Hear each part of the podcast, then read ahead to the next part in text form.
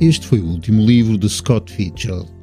Ele morreria de ataque cardíaco a 21 de dezembro de 1940, deixando este livro ainda em rascunho. Reescrito e trabalhado pelo autor, não se pode, no entanto, considerar como versão final. Esta obra é, mesmo no seu estado imperfeito ou inacabado, uma janela aberta para o mundo da indústria do cinema americano, o poder do dinheiro e o seu efeito gravítico.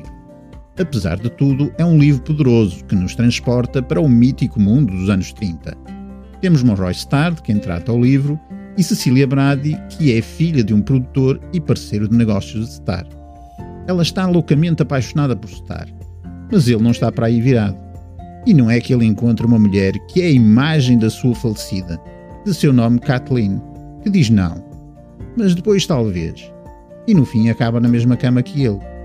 Ficamos a saber que ela afinal já estava noiva, e ele não se decide. E ela acaba por casar com o outro. Mas o relacionamento mantém-se. E depois, Cecília a ficar cada vez mais próxima de Star, e o pai a não gostar da brincadeira. Depois a coisa torna-se perigosa, porque afinal são dois peixes grandes no mesmo aquário e Cecília, que andava à pesca, fica de mãos a abanar. E lá também um filme de Elia Kazan com um elenco só visto. Robert Niro, Tony Curtis, Robert Mitchum, Jack Nicholson e as belíssimas Ingrid Bolting e Teresa Russell. Boas leituras!